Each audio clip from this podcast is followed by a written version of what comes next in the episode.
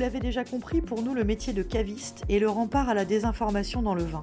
Un rempart contre le marketing des étiquettes, la récupération des codes du vin vivant, les jus aromatisés d'additifs, bien loin des vins de lieu et d'émotions que nous défendons. Ce sont donc des rencontres irrésistibles pour ni bu ni entendu. Valentin et moi sommes partis recueillir les mots de ces passeurs de vin et conteurs d'histoires, des femmes, des hommes, des cavistes. Un petit hors-série pour se régaler les oreilles en attendant notre prochaine saga. Bonjour Aurélia. Bonjour Valentin. Euh, je suis euh, ravi de t'interviewer aujourd'hui euh, dans le cadre de cette série consacrée au métier de caviste dont nous allons parler. Est-ce qu'on peut tout simplement commencer par te, présenter ton, parcours dans le, dans le, monde du vin autour du, du, métier de caviste, mais pas seulement. Je pense qu'on va parler du fait que tu as eu, tu as eu beaucoup de métiers dans le monde du vin. Euh, alors oui, euh, donc moi effectivement au départ je ne suis pas du milieu du vin puisque je me suis reconvertie quand j'avais 29 ans. Euh, en fait j'ai un parcours plutôt au départ de biologiste, donc voilà, aujourd'hui j'ai 41 ans et donc à l'époque j'ai passé un DEA de biologie et puis ensuite un DESS de journalisme scientifique et médical pour ceux à qui ça parle. Et, euh, et puis, euh, j'ai travaillé euh, pendant 5-6 ans dans le journalisme scientifique et médical. Et puis, pour différentes raisons, et notamment des rencontres, parce que c'est souvent une histoire de rencontres dans ces métiers de passion, voilà, j'ai eu envie de, me reconvertir. J'avais cette, envie de travailler en restauration au départ depuis longtemps, depuis petite en fait. Et puis, voilà, j'ai décidé de, sauter le pas après un bilan de compétences. Et du coup, je suis devenue, euh, j'ai fait une année de formation en sommellerie. Euh, donc voilà, euh, j'ai passé une mention complémentaire sommellerie, donc, qui de base est plutôt destinée à devenir sommelier en restaurant étoilé. Ça? Alors au lycée Albert Demain à Paris, qui est un lycée hôtelier, qui est un lycée hôtelier privé. et en fait, la personne qui m'avait présenté au responsable de la formation, c'était Jean-Luc Jamrosic, euh, qui était président de l'association des sommeliers de Paris, mais qui doit toujours être président de l'association des sommeliers de Paris, si je ne m'abuse. Voilà, et du coup, ça a été une vraie révélation. Euh, ça, a été un, voilà, ça a été une grosse claque euh, de, de, découvrir vraiment ce métier, et le vin notamment. la diversité de ce que c'est que le vin, à la fois au niveau au niveau appellation, au niveau terroir, au niveau géographie, etc. Donc ça a été une très très grande euh, richesse et pour moi ça a été une évidence que j'étais faite pour travailler dans le vin. Et voilà, et puis après j'ai fait, euh, j'ai eu un parcours où j'ai fait des étoilés d'abord. Donc euh, j'ai intégré le crayon, euh, où j'étais sommelier euh, au restaurant bistronomique euh, de l'hôtel de Crayon. Et puis ensuite, donc ça, ça a duré une bonne année. Puis l'année suivante, j'ai suivi David Biro, chef sommelier à ce moment-là assez réputé, qui est connu pour les concours notamment. Et, j'ai fait une année avec lui au Mandarin Oriental, donc où le chef était et toujours Thierry Marx d'ailleurs, au restaurant étoilé sur mesure. Et puis après, je, suis arrivée au bout de, de ces, on va dire, deux ans et demi de Palace à me dire que j'avais envie d'un lien un petit peu plus euh, direct avec le client, un petit peu plus convivial, un petit peu plus simple. Et donc euh, c'est là que, euh, au fur et à mesure, ça m'a mené à devenir caviste. D'accord. Et déjà, pour revenir sur le, au lycée Albert Demain, c'est en alternance? Enfin, en, Ça se passe Alors non, c'était pas en alternance. Euh, en fait, c'était même un peu particulier puisque c'était une formation qui est normalement faite pour euh, la suite de l'école. Donc c'est pas une formation entre guillemets pour adultes, même si effectivement les gens sont adultes puisque de toute façon ils n'ont pas le droit de voir, euh, de déguster du vin sinon. Mais voilà, normalement c'est plutôt en continuité de l'école et donc, mais c'était un cas un peu particulier où quand je me suis présentée à Franck Ramage, qui a été mon prof euh, pendant toute l'année, euh, mon premier mentor, on peut dire, dans le vin, euh, il m'a dit que ça l'intéressait d'avoir des parcours un petit peu différents. voilà, que ça l'intéressait d'avoir quelqu'un qui avait de la maturité, même si j'avais pas d'expérience en restauration pure. Et du coup, par contre, pour avoir cette mention complémentaire sommellerie, j'ai dû passer en parallèle un CAP restaurant pour avoir un diplôme de la restauration, puisque effectivement, c'est pas au départ, c'est pas une formation de reconversion, c'est plus une formation de spécialisation. Et comment, euh, plus précisément, du coup, tu t'es retrouvé dans les, dans la...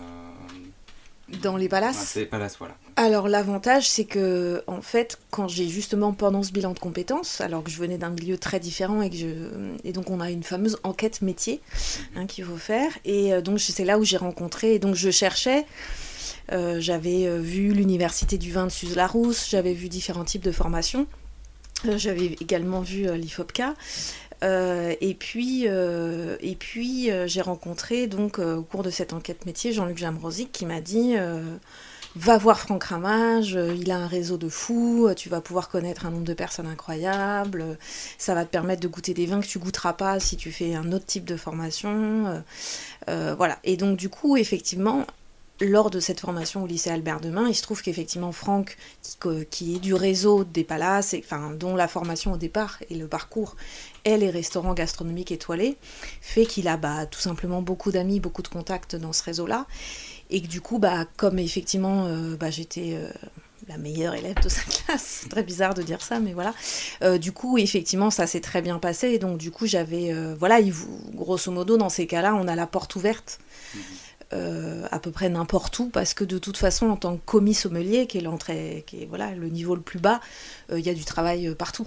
Et donc, si on a un bon réseau, on trouve facilement. Donc, j'ai même pas eu besoin de toquer à la porte à la fin de la mention complémentaire sommellerie, euh, effectivement, on m'a dit bah il y a ça, ça, ça comme possibilité. Et puis j'ai choisi le crayon parce que bah, parce qu'il y avait Antoine Pétrus euh, qui était aussi euh, second sommelier là-bas et que c'était lui qui m'avait coaché pour le concours sommelier Val de Loire. Voilà. Ok, ça marche. Donc tu faisais aussi des, concours alors oui, enfin, en tant qu'élève sommellerie, effectivement, on est amené à faire des concours. Et donc, effectivement, j'ai fait le concours euh, du meilleur sommelier Val-de-Loire, euh, parce que j'avais une grande affection pour cette région. Et, euh, je suis arrivée, j'ai eu médaille d'argent. Je suis arrivée deuxième. Voilà. Bravo. voilà, Merci.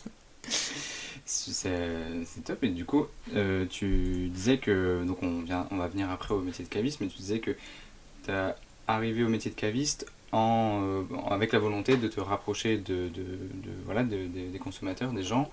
Euh, mais du coup, il y avait, c'est-à-dire qu'il y avait tu trouvais qu'il y avait une certaine distance ou quel, euh, qu'est-ce qui manquait en fait pour selon toi Qu'est-ce qui te manquait ou qu'est-ce que tu pouvais aller chercher en plus dans le métier de caviste que tu n'avais pas dans les palaces?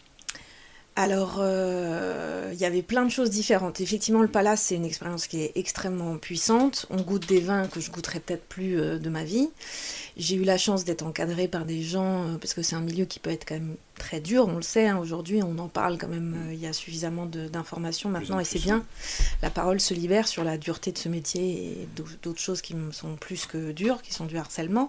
Moi j'ai eu la chance d'être dans des équipes bienveillantes avec des managers très, très bienveillants, exigeants évidemment, mais très bienveillants. Et donc euh, j'ai appris énormément. Après, il y a une rigueur euh, dans ce métier qui est très importante et qui donc forme, euh, voilà, est très formatrice. Mais c'est vrai qu'il y a aussi quelque chose d'assez coincé, c'est pas le bon terme, mais rigide quoi. Il y a une rigidité quand même. Euh, il y a quand même des codes qui sont très importants, un cérémonial qui est très important, et que moi, en tout cas, à 29 ans, ou à 30, 31, du coup, c'est vrai que j'arrivais pas au j'étais au début de ma carrière de sommelière, mais j'étais pas au début de ma carrière professionnelle, et j'avais une envie d'autonomie, j'avais une envie de souplesse, euh, qui était, euh, voilà, où il aurait fallu que j'attende beaucoup pour monter les échelons. Euh, et, donc du coup, c'est une des raisons pour lesquelles je voulais un cadre qui était un petit peu plus souple. Voilà, je pense que souplesse, c'est le terme adéquat. Et effectivement, le contact client, euh, parfois, il laissait de la place, mais parfois, on, voilà, on est là aussi pour euh, bah, nettoyer des verres, enfin le métier, hein, donc nettoyer des verres, servir des carafes, servir plutôt des bouteilles d'eau que des carafes d'eau, mais voilà, donc il y avait une espèce de parfois de frustration à pas avoir un contact plus plus chaleureux et avec le client, même si on peut avoir quelque chose de très convivial, hein, mais c'est vrai que voilà. Donc il y avait ça, et puis après concrètement, il y a aussi les horaires, euh, soyons honnêtes, les horaires de la restauration sont quand même des horaires assez euh, pénibles, en coupure, et donc du coup il y avait une volonté aussi donc de voilà d'avoir un contact différent avec le client, une fidélisation qu'on retrouve pas euh, en étoilé, on trouve différemment quand même, parce que les gens viennent pas tous les jours en étoilé, la majorité des gens. Et donc du coup, voilà, de créer un contact un peu plus continu, un petit peu plus souple, et en même temps d'avoir des horaires un petit peu plus compatibles avec une, vie sociale. Et donc on, en arrive à ce métier de caviste. Oui. Euh, par, où tu, par où tu commences? Pourquoi là? Pourquoi, pourquoi cette cave? Euh, bah alors euh, la cave donc c'était à la cave et restaurant à Montreuil. Montreuil, c'était une ville que, voilà, pour laquelle j'avais une affection pour différentes raisons, notamment au niveau artistique et culturel, parce que je faisais des activités là-bas. j'ai vu cette annonce. Cette annonce me plaisait parce qu'elle avait un côté où il y avait à la fois de la restauration. Donc là, pour le coup, c'était vraiment par annonce, c'était pas par contact. Euh, il y avait à la fois de la restauration et à la fois de la cave, euh, donc euh, je pouvais continuer à faire des services, mais il y avait donc c'était vraiment l'axe de la bistronomie que je cherchais. dans un secteur que j'aimais bien où je voilà et puis la carte des vins qui me plaisait voilà les références qui étaient plutôt cohérentes par rapport à voilà où je retrouvais des, références que je connaissais en tant qu'étoilée et en même temps des choses évidemment plus accessibles avec aussi une diversité du coup au niveau des spiritueux des bières de l'épicerie fine qu'on travaille peu quand on est euh, en sommellerie.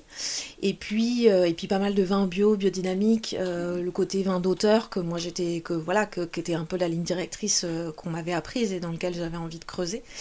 donc voilà, donc ça s'est fait un peu comme ça. Et puis il y a eu un très très bon contact avec Greg, le gérant. Euh, voilà, le, chef du, restaurant Cave, qui tenait aussi une fromagerie, donc ça, ça me plaisait bien avec mon mm. amour pour les fromages. Donc euh, voilà, il y a eu un, tout simplement un bon feeling, et puis voilà.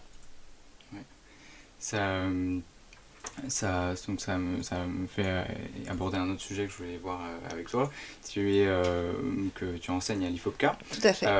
et très souvent dans des cours sur les accords mais et vins. Mm. donc c'est quelque chose qui, je comprends, est important voilà, dans, dans, ton, dans, ton, dans ton travail et ce qui te, te plaît de faire. Et c'est notamment ce qu'on retrouve dans bah, ton expérience dans les palaces, puis ensuite là, en, plus en, en bistronomie. Pourquoi c'est important selon toi, cette notion d'accord mais vin Et après, est-ce que c'est quelque chose que, en tant que caviste, et puis maintenant on va parler aussi de, des, cours et des, euh, des, dégustations que tu, proposes aujourd'hui, euh, est-ce que c'est euh, une préoccupation vraiment importante pour les gens? Comment tu vois tout ce, monde dans le monde du vin, ce monde des accords mais vins? Euh, sacrée question, Valentin. Euh, donc, euh, je pense que la nourriture, c'est quelque chose. Je pense que, soyons honnêtes, la nourriture, c'est quelque chose de très puissant d'un point de vue affectif, d'un point de vue sensoriel. je pense que, quelles que soient les cultures, quels que soient les pays, la nourriture, c'est quelque chose qui est très important, qui est assez universel. voilà, y a, chaque pays a des cultures très ancrées au niveau de l'alimentation, qui vont avoir qui, peuvent croiser euh, voilà, euh, une multitude de, de terrains, quoi. Je trouve ça assez fort. Je trouve qu'on peut ressentir des émotions euh, très fortes en mangeant. C'est aussi un lieu de partage, de convivialité. Donc, y a, voilà, c'est assez imposant, quoi. La nourriture en France, évidemment, mais pas que. voilà, il faut savoir aussi que la science des accords mets vins bah, fait partie du patrimoine immatériel de, de l'humanité à l'UNESCO, c'est classé, euh, voilà, le dîner gastronomique des Français, comme, tu, comme je te l'ai enseigné, est classé, effectivement, et donc euh, il y a quelque chose de, voilà, de très symbolique et de très puissant. Après, il se trouve que euh, d'un point de vue personnel, moi j'ai une, voilà, je pense que j'ai su que je voulais faire ce métier quand j'avais 12 ans, même si j'ai mis beaucoup de temps finalement à le réaliser réellement, intellectuellement et à le concrétiser parce que j'ai un souvenir très clair d'un restaurant euh, gastronomique étoilé avec mes parents, un des premiers que j'ai fait où euh, j'ai mangé euh, du foie gras poêlé. voilà, c'était la première fois que je mangeais du foie gras poêlé de ma vie. Il y avait une, réduction au vinaigre balsamique et il y avait du pain d'épices dedans, c'est le souvenir que j'en ai. et j'ai trempé, voilà, j'avais 12 ans, effectivement, normalement, c'est pas ce qu'on fait, mais 13 ans peut-être. Et j'ai trempé les verres, mes lèvres dans un verre de vin que le sommelier proposait. Et euh, ouais, j'ai un souvenir extrêmement ému où je me souviens que voilà, j'ai ressenti quelque chose de très puissant à ce moment-là. Donc, euh, je me souviens que je m'étais dit, waouh, c'est trop bien. Voilà. et puis après, euh, plus concrètement aujourd'hui, je pense que quand j'ai commencé ce métier, j'ai effectivement très rapidement fait des animations avec mes copains au départ. Et euh, je me suis aperçue qu'il existait beaucoup d'ateliers dégustation divers et variés, mais peu de choses autour précisément des accords mets vins. Et ce qui était extrêmement intéressant, c'est que je me rendais compte à quel point le vin changeait quand on mangeait en même temps. Euh, c'est plus la même chose, ça transforme nos sensations, et ça, je trouvais ça génial. Et j'ai très vite vu que le fait d'expérimenter ça avec les gens, ça allait, euh, touchait énormément. C'est un vin qu'ils aimaient pas au départ. Quand ils mangeaient quelque chose en même temps, bah, d'un coup ils l'aimaient, ou réciproquement. Et il y avait une espèce de d'illumination dans leurs yeux et dans leur corps presque, où se dire, c'est dingue, ça change complètement. Et donc ça, voilà, c'est pour moi, du coup, euh, je pense que c'est très intéressant parce qu'il y a un lien très fort entre la nourriture et le vin, et ils sont euh, complémentaires, et donc du coup, c'est... En tout cas, c'est une des raisons pour lesquelles, du coup, j'ai voulu en faire une de mes spécialités et, une de mes transmissions principales. Et après, comment tu, tu, arrives vers euh, justement cette proposition de, de cours, de dégustation ouverte aux parce que j'imagine que c'est ouvert aux particuliers, c'est peut-être ouvert aux entreprises aussi. Donc il faut savoir que la cave et restaurant, je suis restée deux ans et demi et ensuite j'ai été directrice du 22, qui est un peu la cave principale aujourd'hui avec laquelle je travaille, mhm. euh, qui est aussi à Montreuil, mais pas dans le même quartier euh, et pas dans la même ligne directrice. Mais effectivement, en fait, euh, moi le partage, c'est quelque chose de, on va dire que ça fait partie de moi. Euh, je fais du théâtre à côté. Et puis avant, j'étais quand même journaliste scientifique et médicale et je faisais de la vulgarisation. Donc mon métier, c'était de vulgariser des nouvelles scientifiques et de transmettre ça. Et donc je pense que la transmission, elle est là en ligne directrice depuis toujours.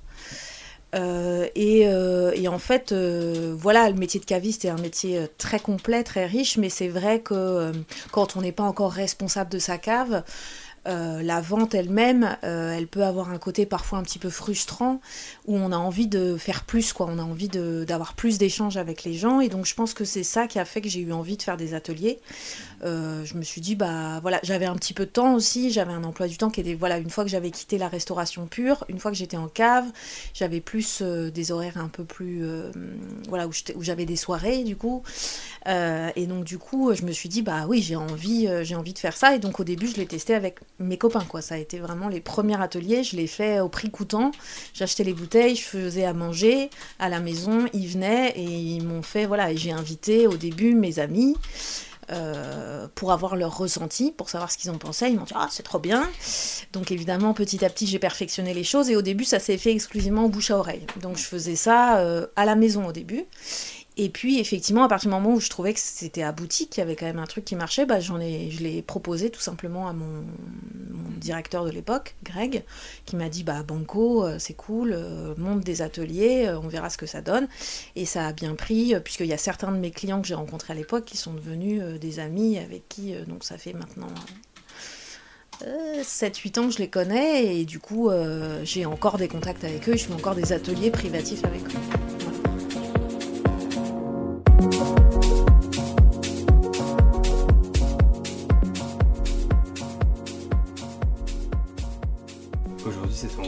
C'est ton activité principale, du coup, de, proposer ces, ateliers euh, Oui, alors c'est en fait j'ai une activité qui est très diverse et c'est ce que j'aime. Euh, c'est ce que j'aime dans le métier du vin aussi, c'est qu'il y a une richesse. En fait, on peut faire plein de choses différentes. Mhm. Mon activité se partage entre de la formation pour des futurs professionnels, comme à l'IFOPCA, euh, des animations d'ateliers pour les particuliers, que je vais faire notamment au 22, qui est la cave que j'ai dirigée pendant deux ans et demi. Euh, mais pas que, des ateliers à domicile, euh, et du conseil, euh, de la sélection pour des fromagers, des extra cavistes toujours au 22 principalement, ou à Houille sur une autre cave qui s'appelle Vin et Accords, mhm. qui est spécialisée autour des accords mais vins. C'est une des raisons pour lesquelles je travaille chez eux et aussi parce que ce sont des amis. Et donc voilà, donc effectivement, il y, a une, il y a une multiplicité des, voilà, Mhm. des activités. donc toutes ces activités, euh, tu les fais pas forcément euh, seul, tu es toujours euh, en partenariat avec une cave ou c'est pas toi qui traites directement, je veux dire, parce que pour la sélection des vins par exemple, euh, tu vas proposer une sélection qui est déjà en place euh, pour, dans une cave ou tu vas aussi chercher toi-même d'autres choses euh Alors ça dépend, effectivement ça dépend pas mal, c'est un peu des cas très divers, voilà, donc parfois, parfois j'utilise effectivement les caves, notamment le 22 parce que bon bah c'est un peu presque mon bébé. Donc du coup, même si euh, effectivement aujourd'hui euh, je travaille avec eux de façon indépendante et donc du coup je suis prestataire pour eux, euh, la sélection, il y a encore beaucoup de choses que j'ai mises en place, même s'il y a énormément de choses depuis rajoutées par Laetitia, mais du coup c'est une amie aussi, donc voilà, on aime beaucoup travailler ensemble. Je sais que les, la ligne directrice est cohérente, les vins sont, voilà, c'est ce que j'aime. Et donc je travaille effectivement pas mal avec eux. Mais après, il m'arrive aussi d'avoir des coups de cœur au milieu de salon, etc. De leur en parler et puis, enfin voilà, donc effectivement, les vins avec lesquels je travaille en atelier à domicile, par exemple, mhm. sont soit des vins du 22, soit pas. Quand je vais faire du conseil euh, pour des fromagers, ça peut être aussi des. Voilà, je leur dis, bah ça peut être effectivement souvent je leur fais faire leur première commande un peu via le 22 parce qu'il y a un côté plateforme qui est pratique où mhm. ils peuvent euh, panacher euh, en tant que voilà vente pro pour le coup mais il y a un, voilà, parfois je leur dis bah contacte ce domaine, voilà, je les mets directement en contact avec certains domaines aussi, mhm. donc euh, ça dépend en fait, chacun est un petit peu particulier. Du coup c'est intéressant, c'est vraiment à la croisée de tous ces métiers, de caviste, euh, consultant, et puis euh, un peu agent finalement aussi, si c'est directement à voir avec des vignerons, du coup il y a tout un peu tous ces métiers là qui se rassemblent dans, dans ton activité, et, et c'est ce que je trouvais intéressant aussi pour parce que voilà, on peut voir que le métier de caviste est beaucoup plus, peut être beaucoup plus euh, riche et très diversifié que euh, simplement euh, être tenir une, cave, recevoir des clients au quotidien. Ça peut être encore plein d'autres choses qu'on voit pas forcément. Et du coup, sur ce métier de caviste, pour toi, comment tu vois la, profession aujourd'hui? Comment tu la vois évoluer de ton point de vue justement où tu as voilà, ce, ce panel euh, d'activités euh, je, trouve que c'est un. Bah, évidemment, je suis pas objective, mais je pense que c'est un très très beau métier. moi, j'ai eu la chance en plus de faire une ouverture, de créer une cave du début jusqu'à la fin. Donc, effectivement, caviste, c'est pas que vendeur de vin.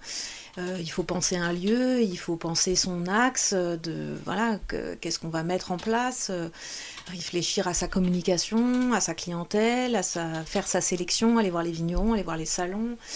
euh, évidemment, euh, les domaines, réfléchir à la, au prix, euh, mettre en place des événements, mettre en place des animations, fidéliser ça, voilà, enfin c'est tellement riche, voilà, faire des événements pour les professionnels, pour les particuliers, vendre des vins pour les particuliers, vendre des vins pour les professionnels, voilà, il y a une palette qui est très riche, mais avec toujours cette volonté de, de donner du plaisir aux gens. Moi, je pense qu'on est. Euh, enfin, moi, enfin, c'est vrai que j'aime cette vision du métier où on a la chance de vendre quelque chose de beau. Euh, voilà, quand même. Euh, je fais souvent la,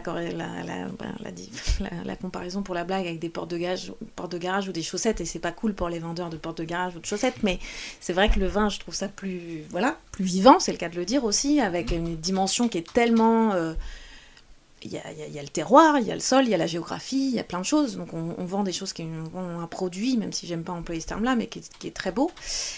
Euh, et, moi j'aime bien l'idée qu'on ait un passeur, un passeur entre le vigneron, entre un domaine et le client final, que ce soit un client professionnel ou un client particulier.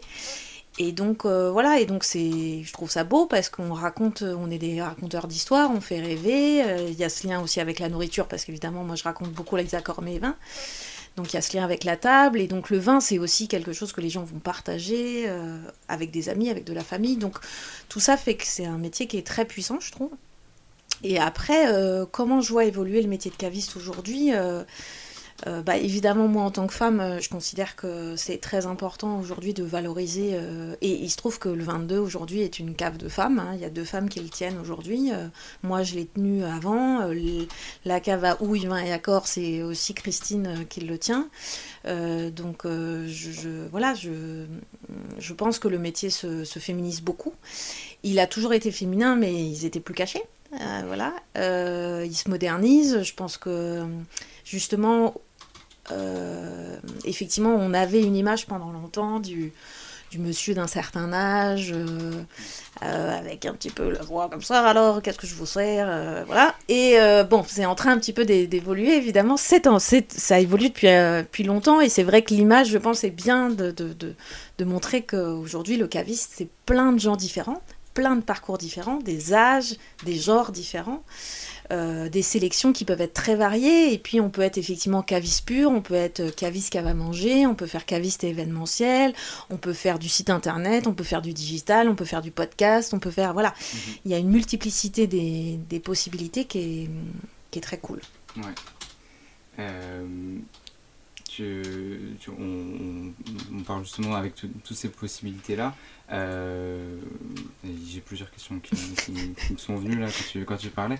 Euh, déjà, je voulais aborder avec toi la, question de, les, gens qui viennent te voir, euh, donc qui vont chez leur caviste indépendant. on parle de plus en plus du bio aujourd'hui, de voilà cette importance aussi du lien avec le, producteur, de savoir d'où ça vient, l'histoire dont, tu, mm. dont tu parlais juste avant.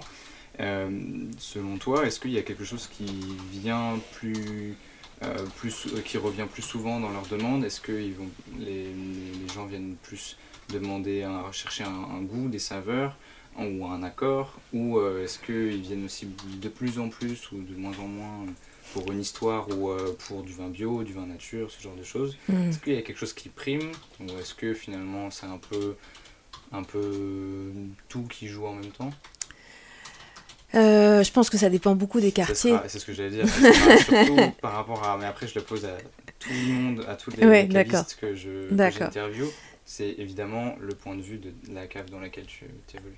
Euh, donc effectivement, au 22 à Montreuil, euh, on est dans un quartier limite Vincennes, avec une clientèle qui est évidemment très sensible quand même à la fois aux bons produits et en même temps à l'écologie, à l'environnement. Donc évidemment, nous, on a quand même beaucoup de personnes qui sont à la recherche de vins euh, dit nature, ce qui veut tout et rien dire.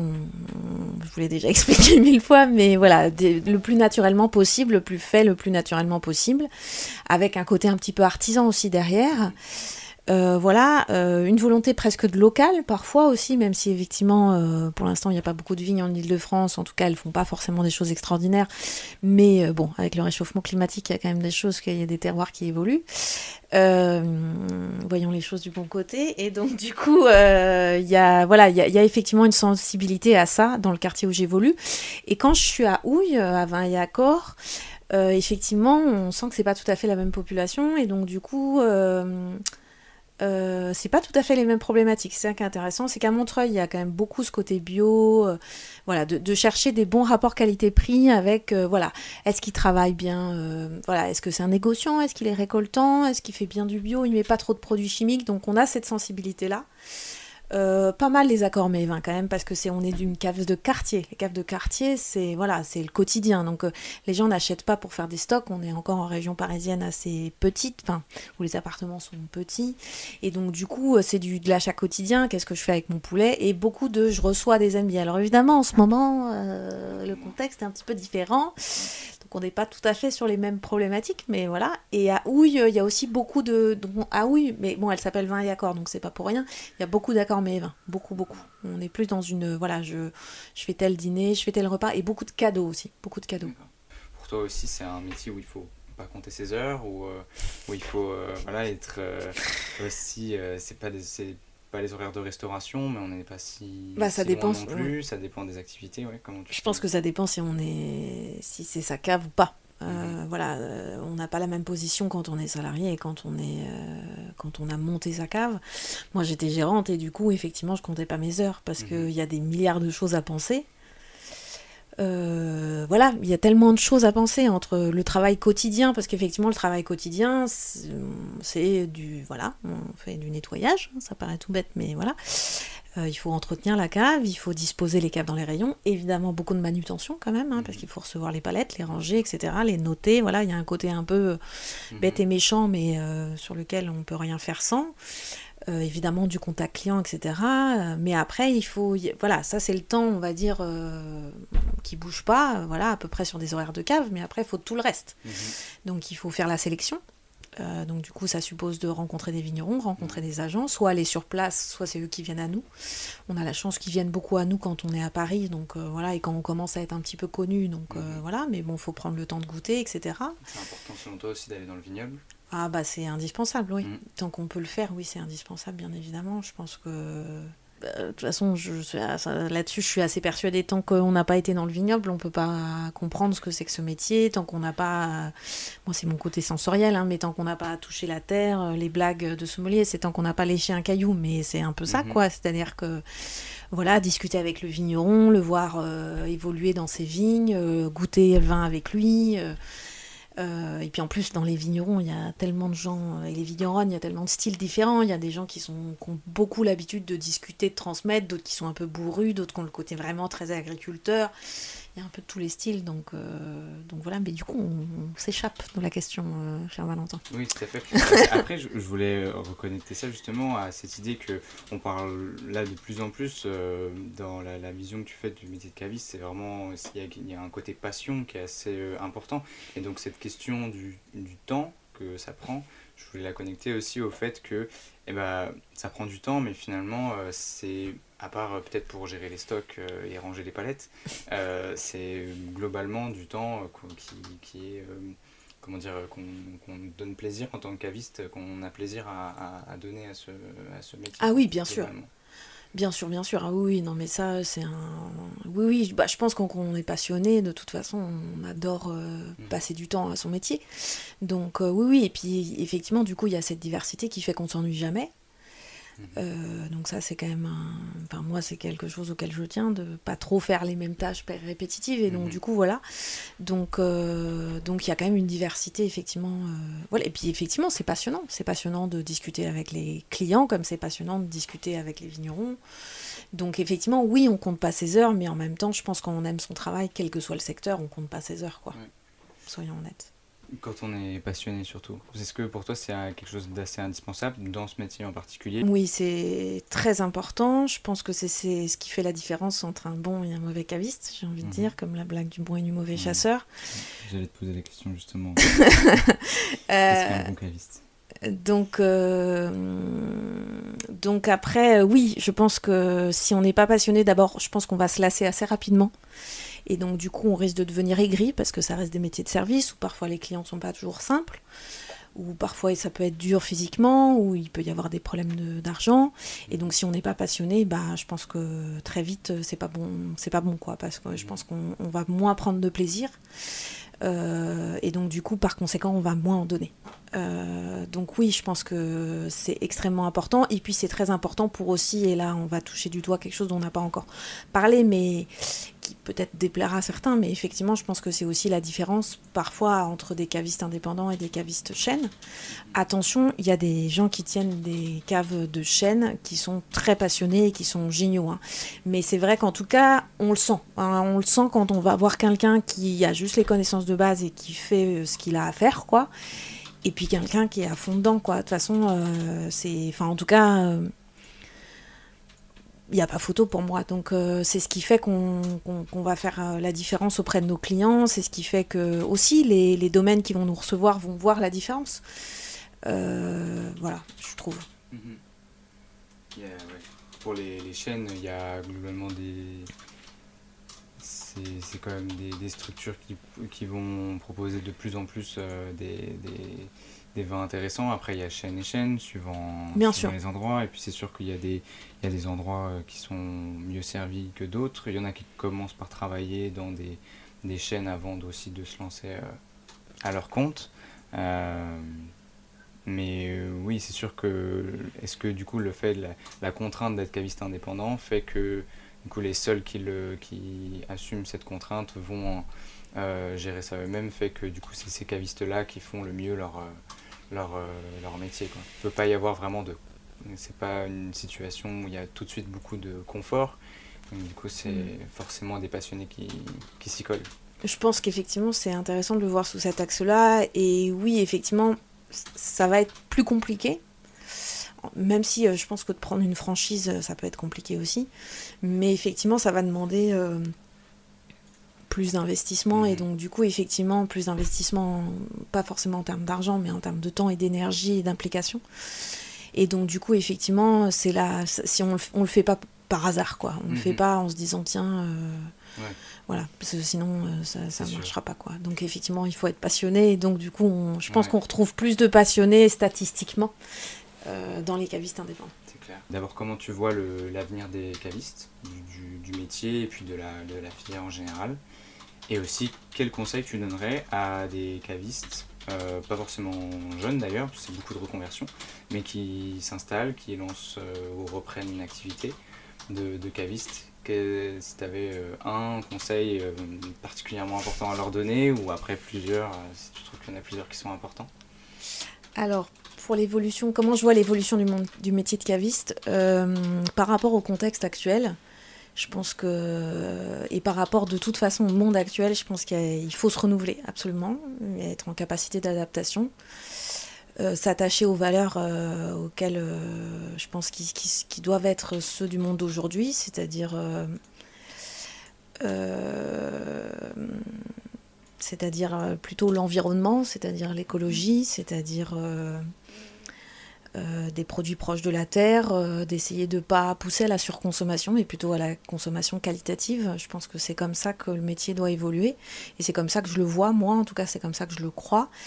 Euh, je pense qu'avec, effectivement, avec pas seulement l'idée de, vendre du vin, mais aussi l'idée de, partager une passion, de partager justement des choix, des valeurs. Voilà, je pense que c'est ça l'avenir du métier de caviste aujourd'hui. Euh, et euh, justement une diversité euh, de, de, vente du vin, pas que via un local, mais aussi via des conseils, via des événements. Le en ligne, aujourd'hui j'ai développé beaucoup d'animations en ligne et ça marche très très bien. Donc voilà, il, faut savoir se renouveler et sans perdre pour moi la ligne directrice qui est... voilà, arrêtons de toute façon après, ça, c'est moi, mes choix politiques engagés, mais voilà, je suis euh, aujourd'hui convaincue qu'il faut arrêter l'industrialisation sauvage euh, et euh, la surconsommation et aller vraiment sur une qualité de consommation et puis sur une quantité de consommation. Donc voilà. Et les conseils, le conseil du jour d'Aurélia, alors ça va paraître vraiment la base, hein. Mais sincèrement, euh, aujourd'hui, quand je rentre dans un nombre de cavistes incroyable, euh, déjà, soyez agréable et soyez souriant. Enfin, ça paraît quand même. je suis désolée, ça peut paraître bête, mais voilà. Donc, gardez. Je pense que, en dehors d'une règle qui est absolument quel bon emplacement, la qualité des vins, etc., je veux dire, si on sent chez le caviste l'envie de faire plaisir, l'envie d'accueillir, euh, on a envie d'y retourner, quoi.